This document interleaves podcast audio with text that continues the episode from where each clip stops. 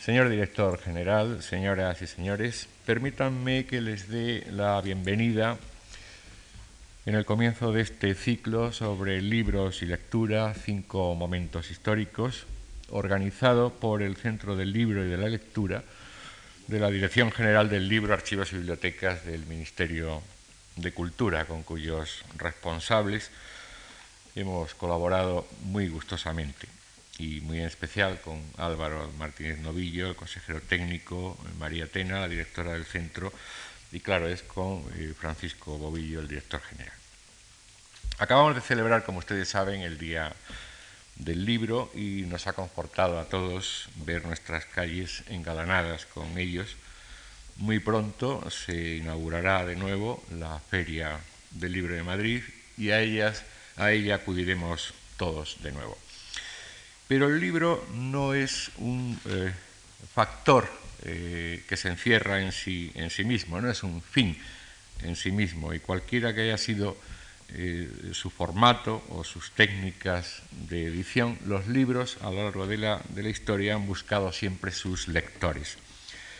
Muchos de nuestros ciclos de conferencias, como ustedes bien saben, y por supuesto gran parte, si no toda la actividad de la Dirección General del libro y archivos y bibliotecas que hoy nos, nos convoca, estudia, asedia los diversos parámetros, si ustedes me permiten, que confluyen en el libro como, como objeto cultural, pero tal vez damos todos, por supuesto, ese último y principal aspecto de la, de la cuestión, el de la lectura, el de los lectores, que como el libro mismo ha evolucionado, han evolucionado de forma muy drástica a lo largo de la, de la historia.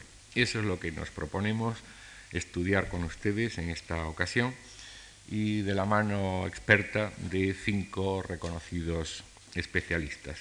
Esperamos que, esperamos que este ciclo les sea provechoso y cedo la palabra al director eh, general del libro Archivos y Bibliotecas, don Francisco Bobillo, quien nos explicará con mayor lujo de detalles eh, los objetivos de estas conferencias y presentará a nuestro primer estudioso, a nuestro primer conferenciante, Agustín García Calvo, que vuelve a ocupar esta tribuna de la que hace algún tiempo, en la que hace algún tiempo desarrolló mm, lecciones que todos recordamos. Muchas gracias.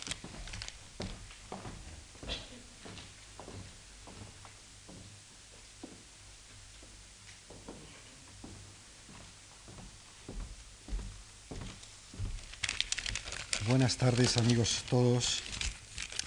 Yo quiero ante todo, porque es obligado hacerlo así y además lo hago con sumo gusto, agradecer una vez más la colaboración que la Fundación March presta a alguna de nuestras iniciativas, en concreto a esta que hoy iniciamos y que bajo el título del libro y lectura, Cinco momentos históricos, comienza hoy.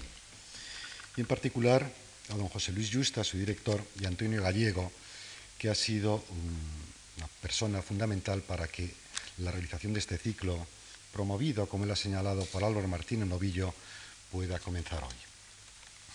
Cuando planteamos a la Fundación nuestro deseo de iniciar este ciclo, teníamos en mente como objetivo primordial el eh, reconociendo la preocupación que existe en una buena parte de instituciones públicas e incluso de gobiernos de muy distintos países sobre la situación de la lectura, reconociendo que esa preocupación se manifiesta las más de las veces simplemente por la proyección cuantitativa de unas estadísticas que poco o casi nada dicen, nosotros queríamos ir más allá y tratar de mostrar a los asistentes este ciclo, a través de cinco intervenciones de destacados estudiosos y analistas y profesores, cuál ha sido la importancia que el libro tuvo en esos momentos históricos, pero que tuvo no medida por los índices de lectura, que seguramente serían ínfimos y que además desconocemos y no podremos nunca llegar a saber,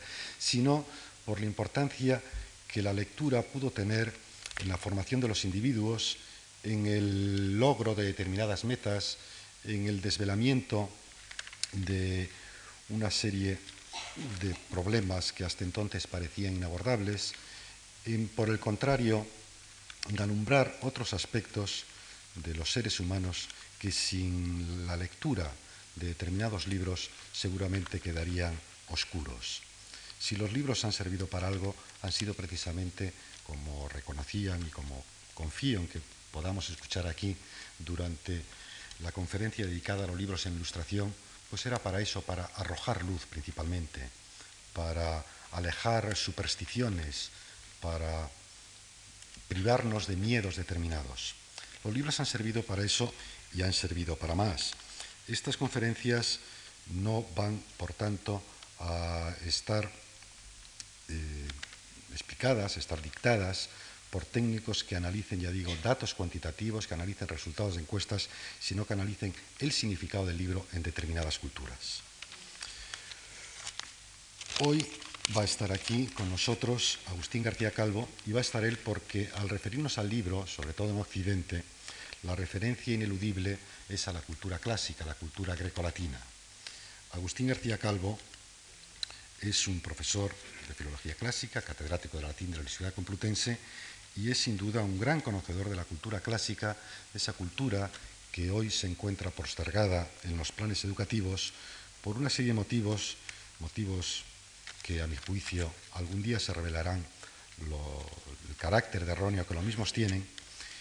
Y entonces Agustín une a esa condición de gran conocedor del mundo clásico, pues otras muchas cualidades que hacían que fuera exigido el invitarle a participar en este ciclo y a participar en primer lugar y también a él quiero agradecerle que haya desde el primer momento aceptado esta invitación. Los que de un modo u otro hemos tenido la fortuna de ser más o menos alumnos suyos en aulas muy diversas y en lugares muy dispersos, de lugares dispersos geográficamente y dispersos en cuanto a sus características. Agustín durante muchos años, y en parte todavía lo sigue siendo, pues ha practicado su docencia en una especie de academia nómada instalada por bares, cafeterías y lugares, ya digo, diversísimos, por los que hemos tenido, ya digo, la, fortuna, el privilegio de seguir, aunque no fueran muchas, sí, algunas de sus explicaciones, pues conocemos la capacidad que él tiene para suscitar en el auditorio una especie de, seducción como solo la tienen los poetas. Agustín reúne en su formación y en sus trabajos, muchos de ellos publicados en una amplísima bibliografía, pues reúne, ya digo, multitud de condiciones. La condición de filósofo, desde luego, la de filólogo también, pero también, ya digo, la de poeta, la de rapsoda, y todas esas condiciones pues van confluyendo a hacer de él, de cada una de estas clases, de estas explicaciones, pues hacer a, dotar a las mismas de una capacidad de seducción como pocas personas de las que yo he tenido la fortuna de, escuchar, pues tienen. Si, si la historia pues conduce muchas veces a explicarnos las cosas y la filosofía a demostrárnosla, la poesía en cambio seduce en lugar de explicar o demostrar. Y si se reúnen estas cualidades, todas ellas, entonces lo que podemos aprender encierra una riqueza muchísimo mayor. Agustín, a lo largo de su vida, desde sus estudios y sus comienzos como profesor en Salamanca, hasta luego en Sevilla, luego en Madrid, luego en París, o luego, como digo, en aquella academia de la calle Desengaño, o en bares y cafeterías diversísimas, pues ha tenido siempre esta capacidad de seducción, esta capacidad de atracción que hizo que en, varios momentos las autoridades públicas le, acusasen en suma de lo que acusaban a, Sócrates, de, corromper a los jóvenes. Corromper a los jóvenes porque ejercía sobre ellos la atracción de un pensamiento, un pensamiento iconoclasta, un pensamiento develador y al tiempo desvelador y revelador. Y esa atracción pues era entendida por, el fascismo, era entendida por, las, por las autoridades de la dictadura como una corrupción de las jóvenes a través de la atracción que suscitaban determinadas ideas expuestas, digo, con una, capacidad seductora pocas veces igualable. Seguramente de los tres catedráticos expulsados en 1965 de la Universidad Española por la dictadura, Aranguren, Tierno Galván y García Calvo, seguramente el que tenía esta capacidad de atractivo mayor para los jóvenes, tenía y tiene, porque por fortuna está todavía aquí muy presente, pues era García Calvo. ¿no? Lo que pasa es que él no utilizó ni, para crear una escuela académica, ni desde luego para ninguna empresa política, no utilizó esta capacidad. De haberlo utilizada sería otro su destino. Pero sin utilización alguna, pues los jóvenes acudíamos a, él, simplemente a escucharle, a hablar con él, a escuchar sus interpretaciones de, hechos concretos, cotidianos, o pues de, problemas, de fenómenos de mucha mayor amplitud. Y lo escuchábamos, ya digo, realmente seducidos, completamente seducidos. Agustín hoy no acude aquí no solo como filósofo, como historiador, como filólogo, filólogo como pensador, como poeta, sino acude como lector. Y es también un gran lector. Seguramente si no lo fuera, no habría podido escribir tantos libros de tan temas tan variados como lo ha hecho. Y hoy pues vamos a escuchar aquí a un lector que nos va a hablar de un tipo de lectura, de la lectura en la antigüedad clásica, y el propio título de su intervención que él ha sugerido, Hablar con los muertos, me parece que es un título sumamente sugerente y que explica perfectamente lo que él va a decirnos. A través del medium, que en este caso va a ser profesor García Calvo, pues vamos a poder hablar con los muertos, los muertos de la antigüedad clásica. Nada más, muchas gracias.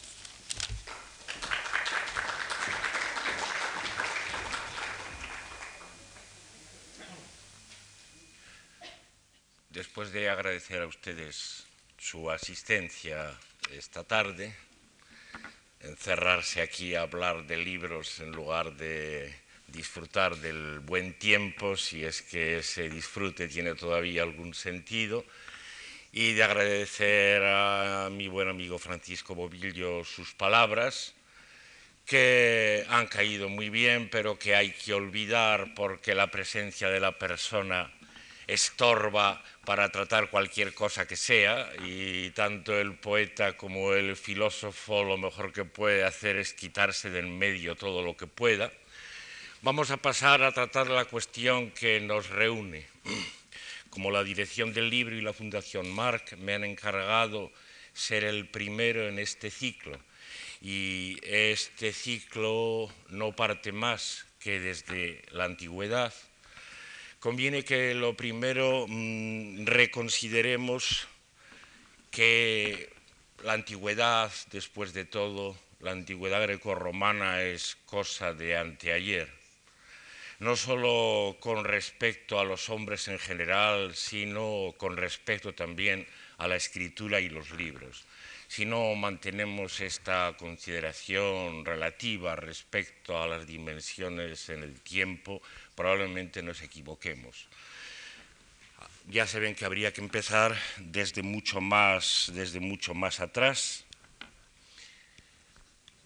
Desde luego, el tiempo que hace que nos escribimos, que tratamos de hacer que el lenguaje quede por escrito, es muy poca cosa todavía comparado con el tiempo que hace que hay gente hablando por el mundo, cosa que según los entendidos puede calcularse al menos en unos 500.000 años.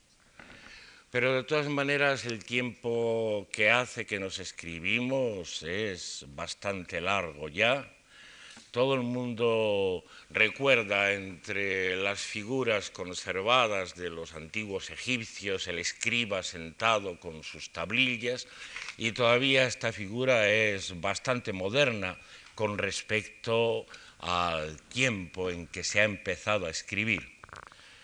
Si hacemos caso, por ejemplo, a las últimas investigaciones, eh, a las de la señora Gimbutas, eh, arqueóloga, lingüista, habría ya desde 10.000 años antes de Cristo unos comienzos de escritura, no precisamente en el Oriente, sino anteriores a los sumerios. Normalmente la Sumeria pasa por ser la más antigua de las escrituras Allá en las regiones de entorno al Mar Negro, en una civilización que él ya inexactamente, sin duda, denomina matriarcal, como si hubiera habido nunca en el mundo tal cosa.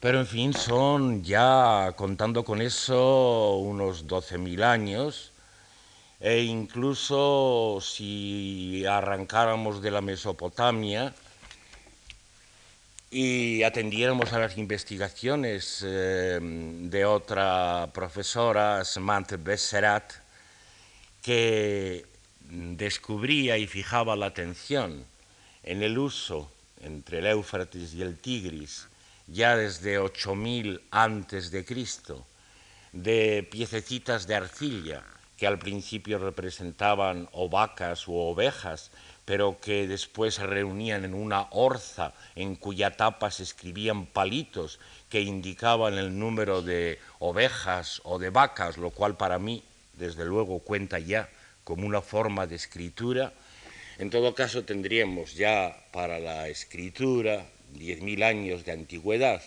El libro podía consistir en tablillas sobre todo o incluso en piezas de cerámica, pero eso es lo de menos. El caso es que había signos escritos y que había gente que tenía que leerlos. De manera que junto a esto, cuando empezamos con la literatura griega, con Homero, digamos a comienzos del siglo VIII antes de Cristo. Como veis, estamos muy lejos de los eh, comienzos.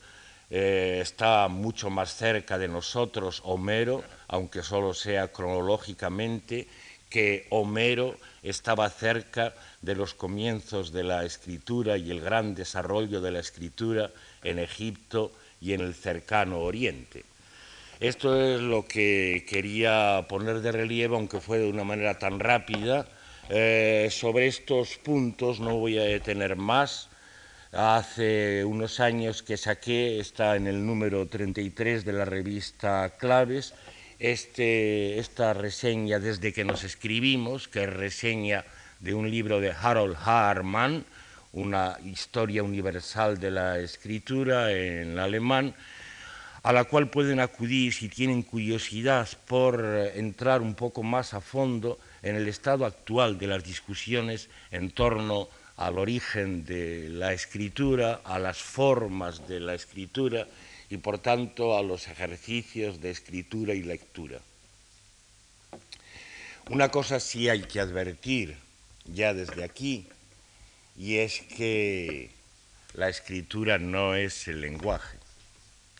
Generalmente a la gente se la confunde haciéndole confundir lenguaje con cultura. Es preciso, por tanto, antes de nada hacer notar también esto, el lenguaje no es cultura, el lenguaje está por debajo de todas las culturas. Y la escritura sí es cultura. Y además es el comienzo de la cultura en sentido estricto, o como saben ustedes el comienzo de la historia, porque suponemos que la historia en sentido estricto empieza en el momento que sobre un cacharro, sobre una peña, hay un signo de escritura, una representación visual del lenguaje.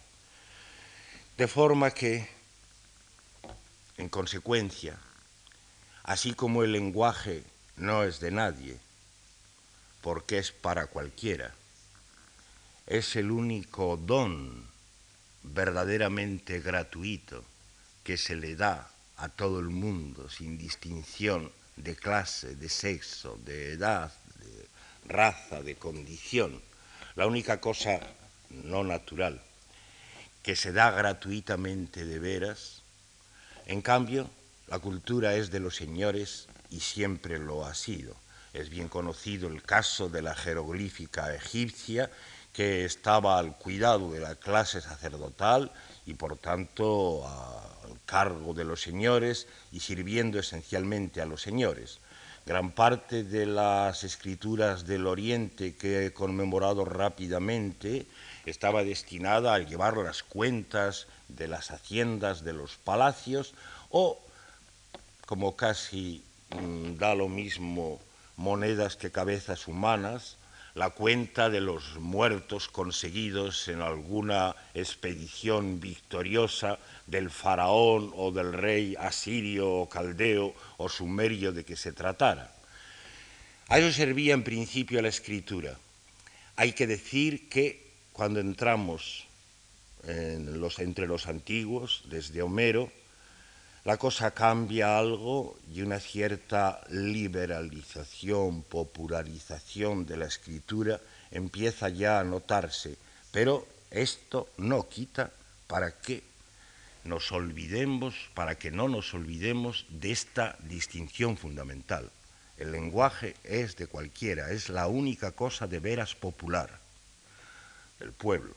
Y la cultura, quiérase o no, es siempre de los señores y en el estado del desarrollo el Ministerio de Cultura, con perdón sea aquí mencionado, es eh, uno de los ministerios más importantes, como muestran los presupuestos, juntando naturalmente cultura, educación, ciencia, investigación, todo eso, eh, y por tanto demuestra ser para esta forma más avanzada del poder la tecnodemocracia o estado del desarrollo resulta ser un instrumento de importancia para el dominio de la gente. Tengo que decirlo un poco crudamente porque tengo que decirlo rápidamente. No puedo perder mucho más tiempo en razonarlo.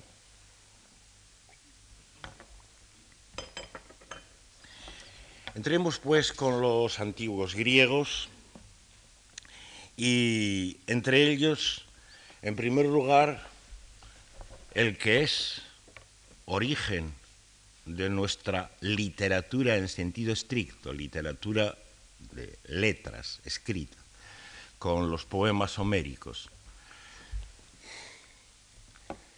Para mí cabe poca duda de que estos poemas, la Ilíada en primer lugar, se fabricaron por escrito en libro, o mejor dicho, en una serie de libros, porque ya sobre esto volveré, el libro consistía en el rollo de papiro, invento aprendido de los egipcios y una obra como la Ilíada, por supuesto, no cabe en un rollo de esos, sino por lo menos en las ediciones mucho más tardías en 24 de esos rollos, en 24 libros, igual que la Odisea, aunque algo más cortos los de la Odisea. Es una obra escrita, una obra escrita, desde luego, a partir de una larga tradición de épica oral anterior a Homero, de unos pocos siglos anteriores a Homero, en la cual él había aprendido muchas cosas. En esto tampoco me detengo, en los prolegómenos de la versión rítmica de la Ilíada que estoy sacando estos días, me he extendido eh, y he tratado de profundizar acerca de esta cuestión. Aquí me paro en el hecho de que, siendo productos escritos, en ellos no aparece ni la escritura, ni la lectura, ni el libro, ni las letras. No aparecen y esto tienen que entenderlo bastante bien. Algunos de los estudiosos del siglo pasado y tal vez más tarde esto les engañó en el sentido de no reconocer el carácter literato, escrito, de nuestros primeros poemas. Pero se entiende mejor pensando que, aunque Homero ya manejaba y se manejaba desde siglos antes entre los griegos la escritura, y la escritura además aprendida de los fenicios, los foinikeia grammata que dice Heródoto, que habían venido a convertirse en signos de fonemas, dando lugar a la primera escritura propiamente alfabética, aunque muy de cerca precedida por la de los semitas, por la de los fenicios,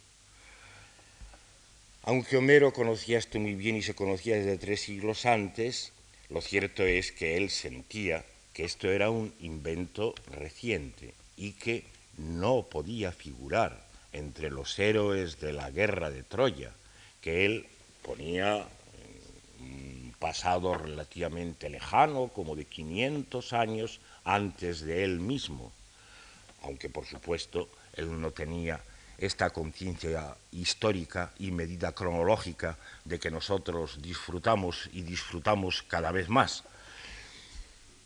Mm, por tanto, no podía figurar. Es como el hierro, hacía ya siglos que entre los griegos el hierro se manejaba mucho y para diversos usos, pero todas las armas y prácticamente todos los utensilios en la Ilíada son de bronce porque él reconocía que la introducción del hierro era inoportuna respecto al mundo que él quería evocar. Se entiende bastante bien y, bueno, se parece un poco, mutatis mutandis, al hecho de que alguien que quisiera escribir una novela de costumbres situada en los tiempos de la Revolución Francesa se cuidaría mucho de poner en la cocina de alguno de los magistrados un aparato de radio. Es normal. Eso sería una cosa que estropearía todo el efecto. Ellos en sí, la Ilíada y la Odisea, son escritos y se leen.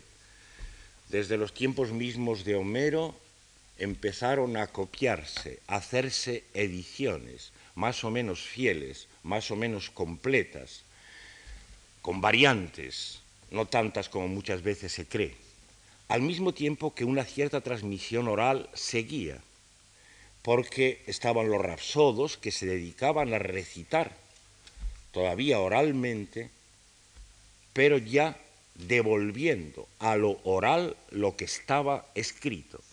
Diferencienlo del caso de los aedos, de los que he dicho que Homero aprendería, la poesía épica oral, el caso de los rapsodos que se dedican en las plazas, en los palacios, a recitar los poemas homéricos a trozos, por tanto, devolviendo lo escrito a lo oral.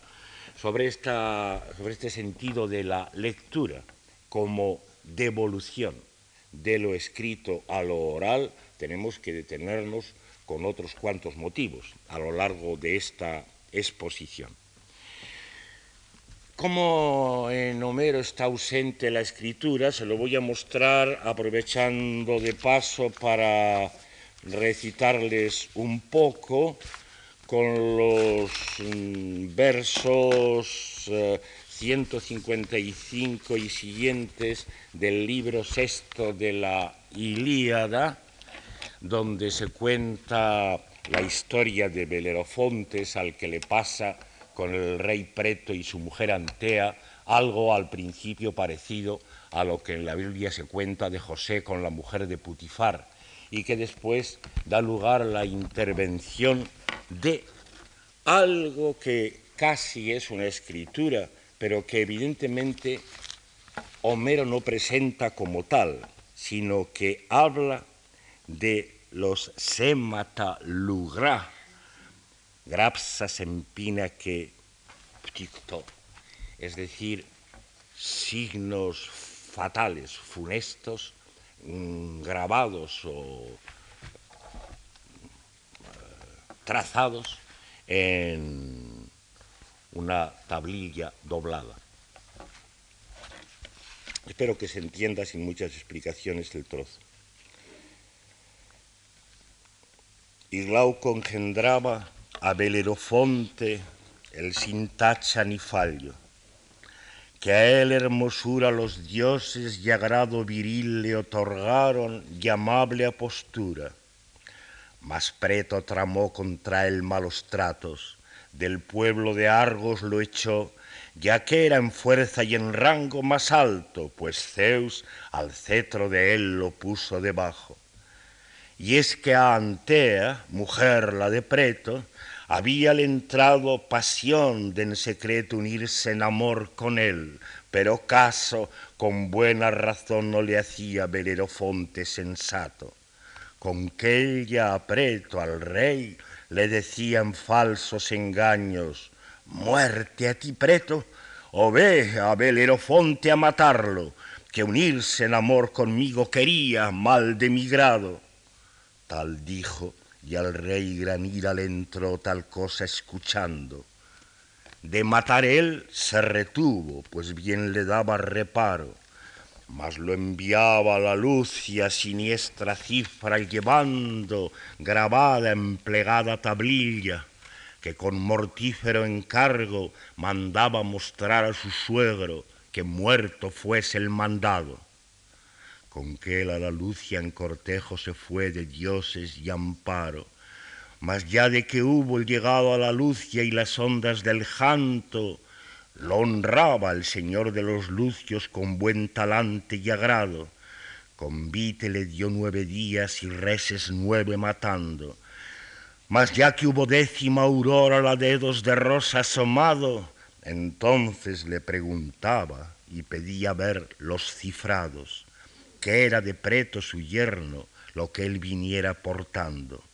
Y ya que las malas cifras del yerno hubo tomado, primero a matar la tarasca cabría indómito espanto a él lo mandó, etc. Todos los trabajos vienen después a los que en consecuencia Belofonte se ve sometido para que se cumpla el encargo de muerte que llevaba en las tablillas. Esa es la situación en que Homero, no voy a decir ve, sino quiere que veamos para el tiempo de sus héroes el invento de la escritura, convertido en algo como estas cifras en las tablillas del rey Preto, enviadas a su suegro. Muy bien, naturalmente yo no voy a hacerles una historia del libro, voy a presentarles algunos otros casos. Voy a saltar ahora y me voy a aprovechar un rato de Platón para que vean ustedes cómo andaban las cosas en la primera mitad del siglo V antes de Cristo, época a la que se refiere en la intención de Platón su diálogo Parménides es el momento en que han llegado a Atenas el Parménides ya muy viejo y su discípulo Zenón de Lea de unos 40 años, en un momento en que Sócrates es todavía muy joven, digamos por tanto por el eh, primer tercio del siglo V antes de Cristo. Presten ustedes atención en la traducción que les doy del trozo del Parménides 127b a la expresión oír los escritos. Oír los escritos.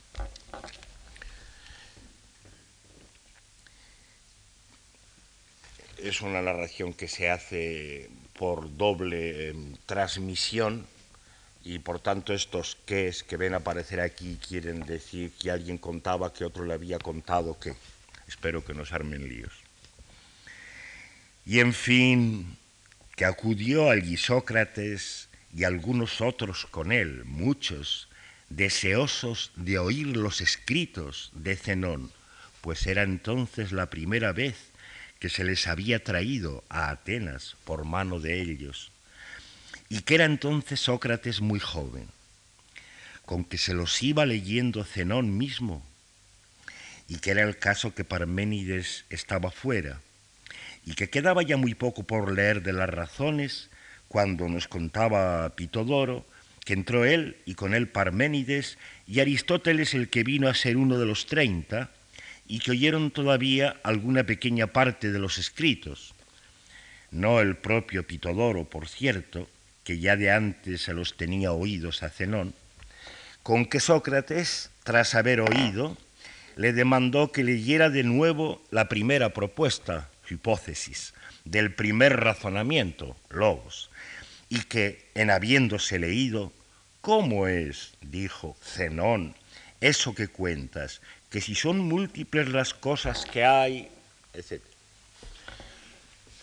Es, eh, por desgracia, Mm, verdad que no nos queda casi nada de estos gran mata, de estos escritos de Zenón de Elea, de los que apenas podemos recoger más que noticias indirectas, una de ellas a través de este diálogo de Platón. Es de la literatura no conservada, que es por supuesto la inmensa mayoría de la literatura antigua, de la cual se han salvado partes, empezando por la Ilíada y la Odisea, sin que nunca podamos acabar de ver cuál ha sido el hado o el hada que ha guiado esta distribución entre pérdida y conservación de los escritos. Como ven ustedes, esta parece ser la práctica normal, gente que se reúne para oír la lectura, estamos, todavía, todavía en la vuelta desde lo escrito a lo oral, y esto incluso tratándose de razonamientos en prosa, como eran los de Zenón de Elea. No digamos si se hubiera dado lectura al libro del propio Parménides, que estaba como los poemas homéricos en hexámetros y que requerían su recitación. Esta es la situación normal, lo cual no quiere decir que la compra de libros en Atena estuviera tan restringida, ya que bastaría entonces con uno para que toda una numerosa concurrencia pudiera asistir a la lectura, como en el caso que les he presentado, sino que probablemente también hay que contar con el uso individual, personal, muchas veces, aunque no me atrevo a decir, sobre eso volveré, con una lectura en silencio, una lectura solo de ojos. En todo caso, de cómo andaba la economía del libro en los tiempos de Sócrates que Platón evoca, nos va a dar idea otro texto que es de la propia apología o discurso de defensa de Sócrates, tal como elaborado por Platón. Hay un momento en que el acusador Meleto ha sostenido que Sócrates no reconoce los dioses que el Estado reconoce. Sócrates, en la versión de Platón, le pincha y le hace decir un poco más. Le hace declarar que Sócrates no reconoce ningunos dioses. Y entonces a ese propósito se permite decirle que es que lo está confundiendo con los físicos verdaderamente ateos, concretamente con Anaxágoras, y que le atribuye cosas que cualquiera puede leer en los libros de este por el precio que dice. Oigan este trozo de la apología también en mi traducción. Es la página 26 de la apología o si sin más y en absoluto afirmas que yo no creo en dioses y que eso es lo que a los otros les enseño, dice Sócrates. Responde Meleto. Eso es lo que afirmo, que no crees en absoluto en dioses. Sócrates. Ah, increíble Meleto, ¿cómo es eso que dices? Tampoco el sol y la luna creo entonces que sean dioses, como creen los demás hombres. Meleto. No, a fe mía, ciudadanos del jurado, pues que dice que el sol es una piedra y que la luna es tierra. Sócrates. ¿Te crees que estás acusando a Anaxágoras, mi buen Meleto? Y en tan poco tienes a los aquí presentes y tan ajenos los consideras al mundo de las letras, como para que no sepan que los libros de Anaxágoras el Clazomenio rebosan de razones de esas, y aún a bien que, en fin, van los jóvenes a aprender de mi boca esas doctrinas que a la mano tienen ir a comprarlas en cualquier momento a lo más caro por un dracma en las tiendas detrás del teatro y así reírse a su sabor de Sócrates caso de que presuma de que son suyas. Les coloco pues esto en una situación anterior un poco al momento en que Platón escribe esta apología, unos 50 años antes tal vez, pero en todo caso por los mediados del quinto y en Atenas. Vean ustedes que lo que aquí he traducido hombres de letras, hombres no ignorantes de letras, parece darse como una cosa que debía contar para el jurado que está oyendo como propio de la mayoría. Sócrates le dice a Meleto que es casi como un insulto para los presentes el considerarlos tan ajenos al mundo de las letras que no hayan ni siquiera leído la física de Anaxágoras, publicada unos años antes, para distinguirla bien de las cosas que Sócrates, por oral, ya saben, porque este es el punto en que deben detenerse, la negativa de Sócrates a escribir, las cosas que Sócrates por oral contaba por las calles o por las casas de los amigos. Los jóvenes pueden permitirse comprar el libro del físico Anaxágoras y comprarlo a lo más por un dracma. Eh, la reducción de los valores antiguos de las monedas a los nuestros es complicada como pueden ustedes comprender, porque una cosa está el cálculo a partir del metal, cosa que para nuestro mundo no tiene ya ningún sentido prácticamente, derribado incluso hasta el patrón oro de su trono, y otra cosa es contar con el poder adquisitivo que requiere un cálculo muy complicado. Por lo que yo estimo, un hombre o una mujer joven, fuerte, un esclavo, costaba en el mundo helenístico, poco después de Platón, unas 20 minas por lo menos. El dragma es la centésima parte de la mina. Unas 20 minas puede contarse, haciendo este cálculo difícil del valor adquisitivo, que son entre unas 750.000 pesetas y un millón. Ese es el precio normal de un esclavo no muy notable ni por sus habilidades ni por su hermosura. De forma que en ese caso el libro de las se podía comprar por unas 375 pesetas como mínimo, que remontándonos un poco desde la época helenística hasta la de Platón, podían ser las 500, una cosa así. Es decir, como ahora.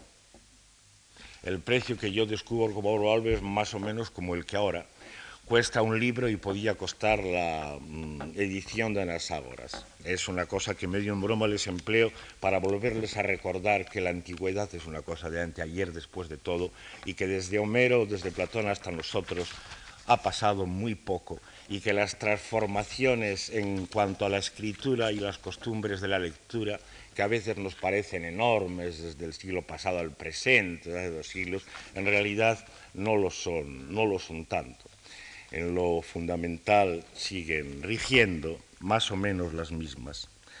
Bueno, y con esto voy a dar otro salto y presentarles eh, algunos otros aspectos ya dentro del mundo de los romanos. Como saben, la literatura romana empieza siendo eh, por supuesto, literatura, escrito. Y además es la primera literatura que se da con trasvase de lengua. En ese sentido, es el modelo para todas las demás. Hasta que los romanos no se deciden a emplear la lengua bárbara, el latín, para hacer algo paralelo a lo que se había escrito en griego no se puede decir que empiece una literatura independiente de la lengua de origen. Es este comienzo de la romana lo que es comienzo de todas las literaturas posteriores, occidentales, modernas. Esta hazaña se atribuye tradicionalmente y con motivo al liberto griego Livio Andrónico, que tradujo la Odisea, la Odusía en su versión latina, y sin duda antes que nada para fines pedagógicos, para fines escolares, porque ya este libro, la Odisea, entre los griegos desde siglos antes se prestaba para ser el texto en que los niños aprendieran a leer. Tenemos un vaso eh, en que está el pedagogo y el niño aprendiendo con la leyenda Andramoyene Pemosa, es decir, las primeras palabras de la Odisea puestas por encima, para recordarnos que ese era efectivamente el comienzo de la enseñanza de las letras a través de la Odisea. Pues entre los romanos, Livio Andronico trata de hacer lo mismo con una traducción, la Odusía, que no hace sin embargo en hexámetros, porque eso todavía la adaptación del verso no se había hecho, sino en el verso indígena, en el Saturnio, en que se habían venido produciendo entre los bárbaros de Occidente, entre los itálicos, producciones de tipo épico o de algún otro tipo. Es así como empieza la literatura latina. El momento a que les invito ahora es de dos siglos y medio más tarde, más o menos. Es el momento señalado por un texto de Catulo, que es el que les he regalado a ustedes, haciendo que se lo distribuyan a la entrada, porque es una traducción inédita, una traducción no publicada, y me parecía que era un regalo para ustedes apropiado para la ocasión. De manera que vamos a detenernos en el aprovechamiento de este poema, que es el primero de los de Catulo. Van ustedes a ver cómo es un, cómo es un libro. El libro sigue siendo en este momento, en pleno siglo I antes de Cristo, sigue siendo el que desde los egipcios era, es decir, es el volumen, el rollo de papiro. Van a asistir ustedes a la presentación de una edición lujosa, una primera edición lujosa de las poesías de Catulo en un solo libro, es decir, un solo biblion o volumen, que es el que aquí procede a dedicar. Esta es la dedicatoria y la dedicatoria es ambiguamente de la obra en sí, de las poesías y del libro material tal como ahí se nos presenta. Esto es lo que le dice en la dedicatoria el poeta Catulo a Nepote, contemporáneo suyo algo más viejo, biógrafo y, como aquí mismo veremos, cronógrafo.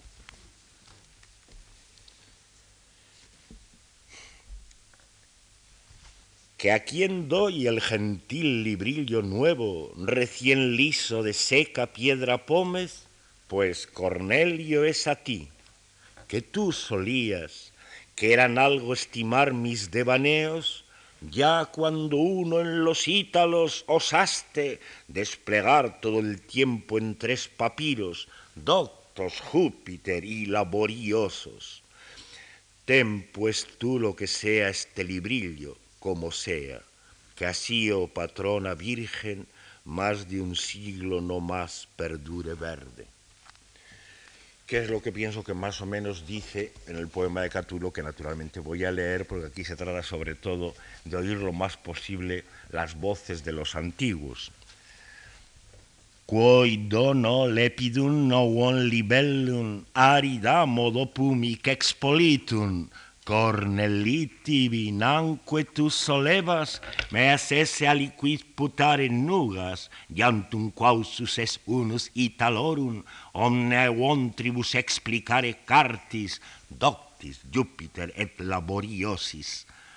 Quarre abetivi quid quid hoc libelli, qualecunque, quod o patrona virgo, plus non maneat perenne sacra. Bueno, por lo menos mm, todos ustedes pueden decir que alguna vez han oído sonar los endecasílabos falecios de Catulo junto a su eh, modesta pero pretendidamente fiel traducción en falecios eh, castellanos. Vean ustedes pues los detalles referentes al libro. Este es un libellum, es un librillo, una obra de eh, poco peso. Es por otra parte un solo volumen, ya lo he dicho. Eh, Lepidum, gracioso, variopinto, muchas veces está lleno de colores, como las mariposas, que por eso se llaman lepidópteros.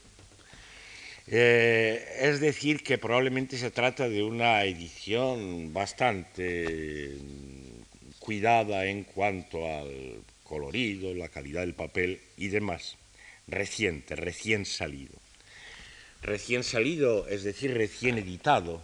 La edición consiste, como sin duda desde tiempo atrás, para libros como estos, simplemente en que los eh, entendidos en escribir, hacen la copia y la van llevando a los libreros, de los cuales tenemos muchas noticias en Roma.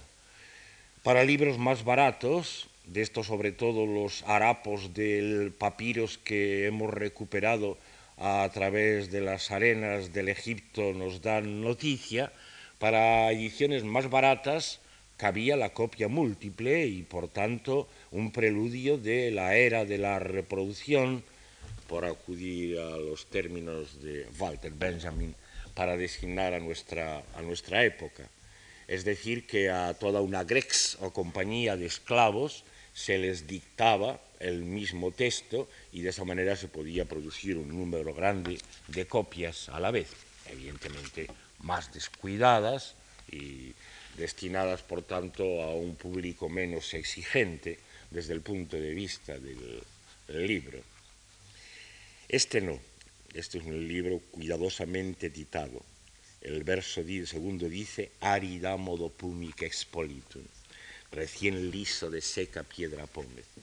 El, el papiro generalmente se vende y se utiliza en hojas de longitud variable, pero no mucho más que algo así, las cuales generalmente mm, son dobles, se pegan de forma que la hebra de la planta mm, vaya en contra, en una cara y en la otra. Y se unen, se unen las varias hojas hasta constituir la extensión normal de un volumen de la cual podéis tener idea porque las poesías de Catulo son un volumen, la Iliada son 24, las eh, poesías líricas de Horacio son cuatro libros, y eso quiere decir cuatro volúmenes de este, de este tipo. El, papiro con esta preparación deja barbas que naturalmente se notan al enrollarlo sobre la varilla, sobre la varilla central, y en este caso estas barbas se han eliminado, se han pulido por medio del tratamiento con piedra pómez, que todo el mundo conoce bien cómo puede servir para estos usos de depilación de libros o similares, para otros tipos de depilaciones. Así pues, eso es lo que quiere decir recién pulido y privado de sus barbas en los extremos, por medio de la seca piedra pómez. El rollo está enrollado en torno a la varilla, el umbilicus o ombligo, que sobresale por los lados y en una de cuyas puntas se eh, ata una etiqueta con el título y si la obra tiene varios volúmina, con el número del volumen correspondiente, de tal forma que puedan después guardarse eh, lo más normalmente en una especie de grandes papeleras colocados en posición vertical cuya agrupación puede consistir, puede llegar a constituir una gran biblioteca. No es que sea la única manera, pero la más corriente es para el uso sacarlos de la cesta o papelera y desenrollarlos. Naturalmente ya saben que la lectura tiene que hacerse así, es decir, que el papiro se desenrolla en horizontal y el libro está escrito en columnas de una anchura no desproporcionada, generalmente la que para la obra en verso puede dar como máximo un hexámetro de Homero de Virgilio de los más largos. También para la prosa se emplea una anchura semejante que después de todo viene a parecerse a la anchura de impresión normal en uno de nuestros volúmenes en cuarto menor o una cosa por el estilo. De tal forma que se va enrollando por, mm, desenrollando por un sitio, a partir del umbilico, y leyendo columna tras columna. Ya entienden cómo es la cosa. Esto es lo que más nos afectaba a nuestra cuestión de la lectura. Eh, es importante también que a Cornelio Nepote se le alaba porque frente a esta obra frívola que Catulo le dedica, él ha hecho en un tiempo, y en esto se ha distinguido entre todos los ítalos, entre todos los romanos, ha hecho una especie de cronografía. En tres papiros, digo en mi traducción, conservando una cierta duda de si se trata de tres hojas de papiro que constituían un solo libro, lo cual sería mucha más proeza todavía, o si se trata de tres volúmina, de papiro, de una obra en tres libros que por supuesto no conservamos. De Nepote conservamos em, biografías, pero no esto. Nepote se había atrevido a hacer una cronografía universal, una especie de historia y cómputo de los años del mundo y por, por, supuesto los acontecimientos en el mundo conocido desarrollada en tres hojas o lo más en tres volúmina.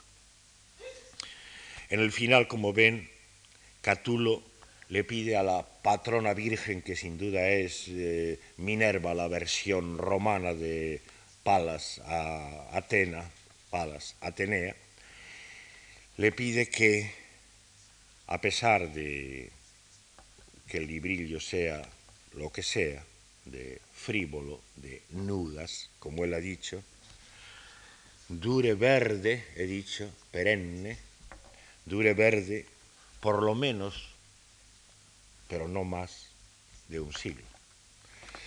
Así que ya ven que en este caso Minerva ha complacido a Catulo mucho más allá de lo que le pedía, porque el libro sigue más o menos verde, por lo menos en la lectura entre los escolares y alguna otra gente, mucho más de un siglo después de que esta dedicatoria se escribiera.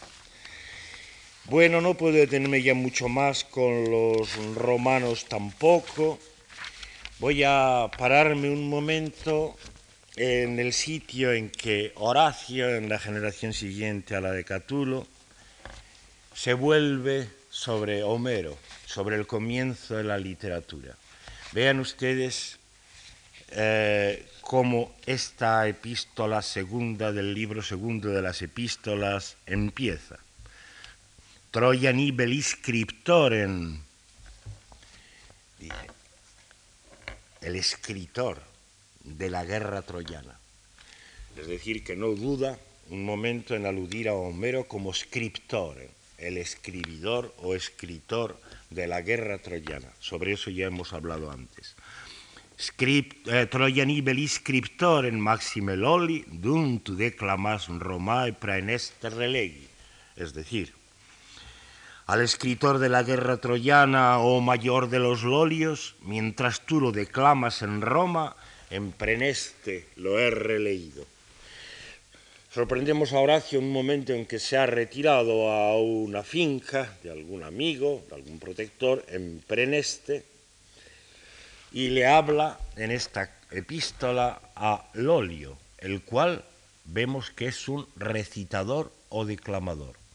De manera que nos aparece la lectura de la Ilíada y de la Odisea, de los poemas homéricos, se nos aparece al mismo tiempo en las dos caras, mientras Lolio lo está recitando, declamando en voz alta en Roma, Horacio en su retiro lo ha releído y saca de él algunas consideraciones que no vienen al caso, que pueden ustedes ver también en los citados prolegómenos a mi versión de la Ilíada. De forma que las dos formas de lectura alternan. Horacio se lo ha releído, se ha releído la Ilíada y la Odisea en preneste. Tenemos que suponer que Horacio todavía para practicar esto tiene que hacerlo en voz alta o por lo menos bisbiseando, de tal forma que oiga en una devolución a lo oral aquello que estaba escrito o tenemos que pensar que leía ya como estamos acostumbrados a hacerlo, con solo los ojos, saltándose la vuelta por el lenguaje. Porque leer con los ojos quiere decir eso, saltarse la vuelta al lenguaje propiamente dicho que estaba mucho antes de la escritura. Es probable que haya que decidirse por lo primero, por lo que, por lo que ahora verán. En todo caso, tenemos abundantes noticias, el satírico Persia y tantos otros, de cómo en el imperio las declamaciones o recitaciones eran una de las actividades a que los cultos en Roma se dedicaban más fervorosamente. Persio nos presenta al recitador interminable de verso ridículo con un fular o bufanda con el que se abriga el cuello para que la voz no pueda sufrir las consecuencias del largo esfuerzo de la recitación. Y esto en un momento en que el teatro, propiamente dicho, al estilo de los trágicos y cómicos atenienses o al de los últimos, Plauto y Terencio, los imitadores romanos, había desaparecido de la escena, esto viene a ser una especie de medio continuación del teatro, es decir, de la producción o declamación oral de lo escrito, la vuelta a la lengua viva, de una manera o de otra. Eh, el momento en que tenemos que contar con que los antiguos aprendieron a leer con los ojos, sin, vuelta a la producción oral, es bastante dudoso. Algunos estudiosos eh, se apoyan en algunos testimonios para atribuirlo a tiempos de San Agustín, o es decir, eh, siglo IV, comienzo de V, o a alguno de los padres posteriores. Tenemos múltiples testimonios. Alrededor de las épocas, en efecto, no podemos ya dudar de que se había aprendido a leer sin bisbisear, por lo menos por parte de los padres o de los estudiosos más leídos, más acostumbrados a esta práctica. Tengan en cuenta que esto está sucediendo ya casi en vísperas de los siglos tenebrosos. desde los finales del quinto con diferencia según las regiones del imperio, toda la antigua cultura se va a hundir y va a ser en esa cima donde se pierda para nosotros, como antes les dije, la mayor parte de la literatura antigua. Poco antes de entrar en la edad tenebrosa, sin duda, tenemos que situar esta práctica. En tanto, mm, la forma del libro ha cambiado. Es una cosa bastante evidente que, sin embargo, mm, no aparece claramente descrita en los manuales. Es sin duda a comienzos del 3, cuando la forma del libro ha cambiado de una manera decisiva. A comienzos del 3 después de Cristo, es decir, cuando se ha abandonado el rollo de papiro, el biblion, el volumen, y se ha pasado al códex, al cuaderno, es decir, al libro tal como nosotros lo conocemos, en forma de cuaderno, lo cual implica que desde ese momento tuvo que haber una actividad de copia enorme de bibliotecas enteras en el paso desde los volúmina hasta los códices. Y esto sin duda es en parte culpable de que se haya perdido tanta cantidad de las letras antiguas para nosotros. No toda la vieja literatura pasó del volumen al códex. No todos los volúminas se copiaron. Y los que no se copiaron, pues salvo restos recobrados en las arenas del Egipto o entre las cenizas de la erupción del Vesubio, se han perdido para nosotros, salvo citas que de ellos conservemos en las obras de algunos de los otros autores que sí podemos leer. En cambio, los que pasaron al códice ya tenían muchas posibilidades. Esos podían, eh, por sucesiva copia, saltar la edad tenebrosa, entrar en los renacimientos medievales desde el carolingio en adelante y así llegar hasta los renacimientos posteriores y poco después a la invención de la imprenta y a los nuevos modos de reproducción, tal como se nos han conservado. Eso es, eh, esa es la transformación y no me atrevo a establecer una relación muy estricta entre esto y la otra transformación que he dicho de saltarse el lenguaje en la lectura, leer puramente con los ojos, eh, oír con los ojos es una gracia que dice siglos más tarde Shakespeare en uno de sus sonetos de amor, donde se disculpa de su timidez para hablarle al amado y declararle su pasión, porque teme que la mucha voz y el mucho grito justamente amortecen y apagan el fuego de la pasión y pide que en cambio sean sus versos los oradores que hablen de su amor. Que mis versos los oradores sean. Y termina el pareado diciendo, eh, a leer aprende lo que ha escrito amor callado, oír con los ojos es de amor don delicado. Naturalmente metido en pleno mundo en que lo normal es leer con los ojos, esto lo hace pasar nada menos que como un don delicado de amor, más discreto. Esto me recuerda que más tarde de Shakespeare, todavía entre nuestros años, muchas veces los poetas encuentran que esto sigue siendo un don delicado de amor, es decir, que jamás suene lo que escriben, que jamás suene lo que escriben.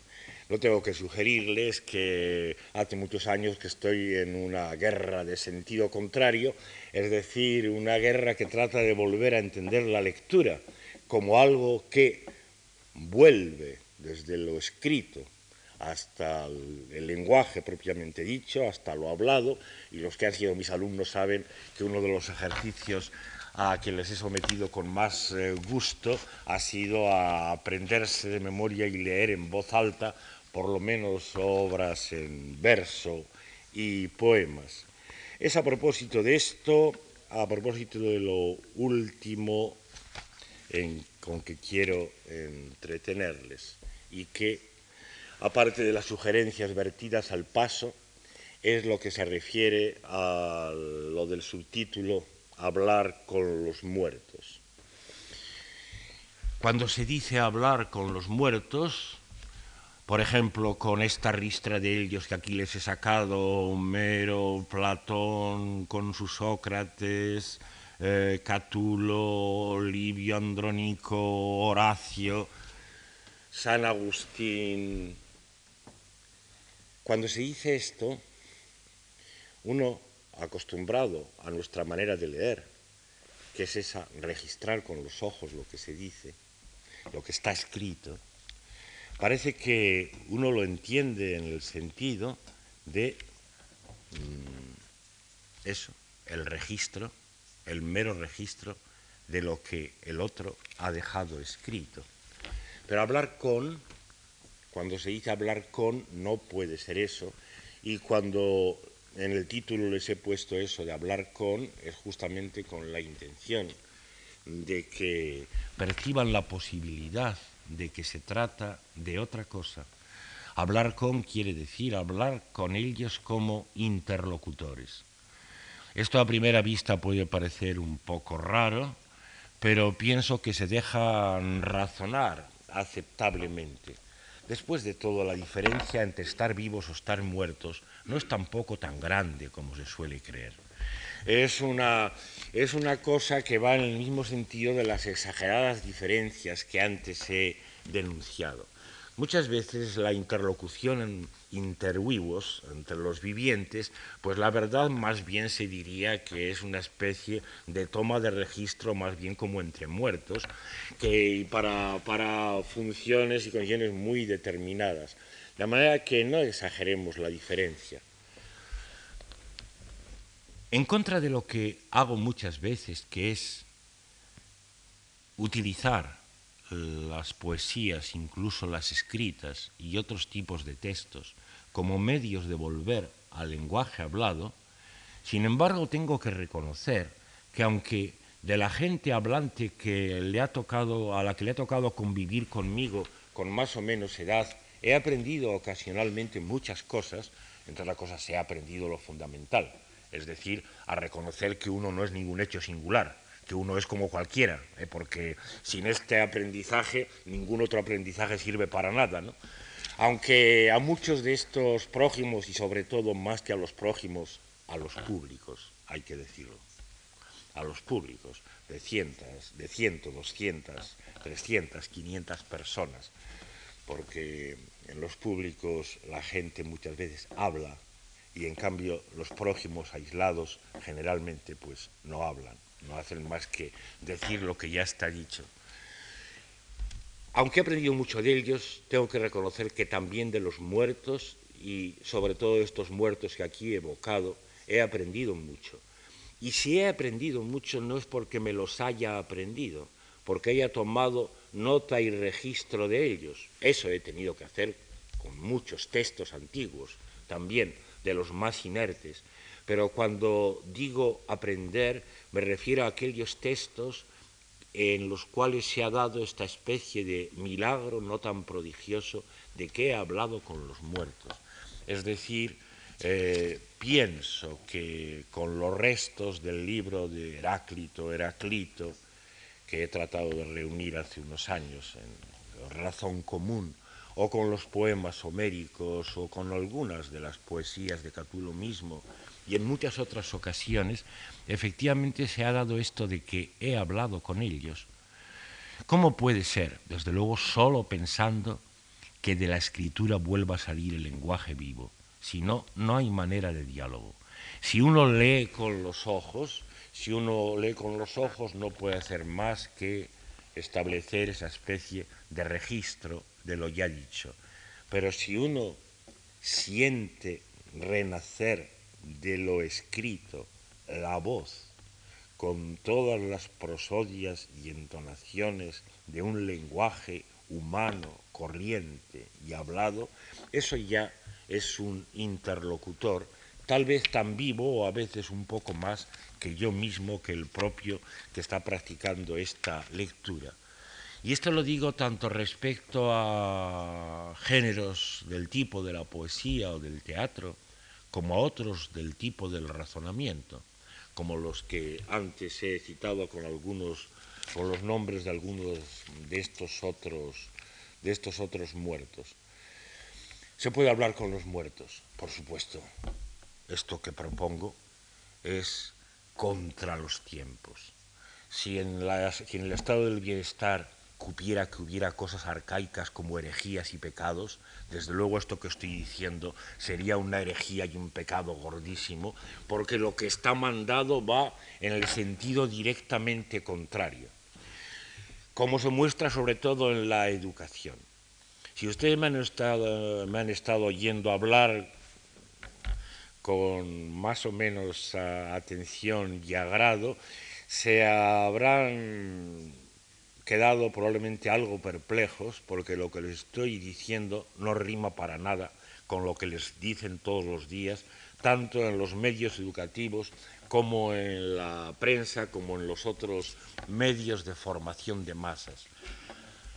¿Cómo van ellos, los representantes del poder y los sacerdotes y señores de la cultura, cómo van ellos a querer que se hable con los muertos, a correr el peligro de que aunque sea a través de la voz de Platón, la voz de Sócrates vuelva a oírse por el mundo. Si eso sería de lo más peligroso que hay para la estabilidad y para el buen orden que el poder procura. No pueden querer nada de eso, quieren lo contrario, quieren que los llamados vivos se comporten como muertos. Eso es de lo que se trata. El, poder consiste en una administración de muerte. ¿Cómo se consigue eso si todavía tenemos labios y lengua y dientes y garganta y laringe para seguir hablando? Pues procurando que por lo menos se hable como se escriba, como se escribe, es decir, diciendo lo que ya está dicho. Es justamente la táctica contraria y en este sentido digo que mi propuesta va contra los tiempos. Hace eh, ya unos años en, uno de nuestros diarios ilustres, tuve que publicar un juramento público prometiendo que nunca más emplearía ortografías de las que pueden engañar a los locutores, es decir, de esas que les hacen decir tan panchos, transporte y hasta extremeño, porque les parece que eso es lo que está bien. ¿eh? Ese es el ejemplo de hablar cómo se escribe. Naturalmente, mi propuesta respecto a la escritura iría siempre en el sentido contrario. Tratar de escribir como se habla, porque el maestro de verdad no es la cultura, no es la escritura, es el lenguaje. Y por tanto, la escritura debería mantenerse, en primer lugar, fiel a la verdadera lengua, al verdadero lenguaje, y luego estar dispuesta a esto de que a partir de la notación escrita volvieran a vivir las, a vivir las palabras. Hay un proverbio latino medieval que seguramente habrán oído, eh, que dice scriptamanent verba volant, y los escritos permanecen, las palabras vuelan. Tengo que conmemorar este propósito a otro muerto de los que, con los que todavía hablo de vez en cuando, que es mi maestro de Salamanca, Antonio Tobar, el cual oyéndonos eh, recitar algunos de los poetillas que entonces andábamos por allí, haciendo nuestros ensayos de esa práctica del juego con el lenguaje, sacó un epigrama latino donde volvía de revés el proverbio y decía mortua scripta jacent vivida verba volant. Muertos yacen los escritos, las palabras vívidas vuelan. De forma que es en ese sentido en el que digo que mis propuestas y lo que me han oído van directamente contra el espíritu de los tiempos y contra todo esto que he llamado administración de muerte y a lo que la escritura y cada vez más en su máximo desarrollo sirve de una manera cada vez más decidida. Mi presencia aquí, aunque sea muy impropio decirlo, es parte de esta guerra contra los tiempos. Es un caso de estas guerras en las que uno anda metido porque tiene tal odio a hacer lo que ya está hecho y a decir lo que ya está dicho, que aunque sepa que el otro es una especie de imposible, en el sentido de que va contra los tiempos, desde luego, por lo menos, merece mucho más la pena y está mucho más cerca de la vida y de la razón.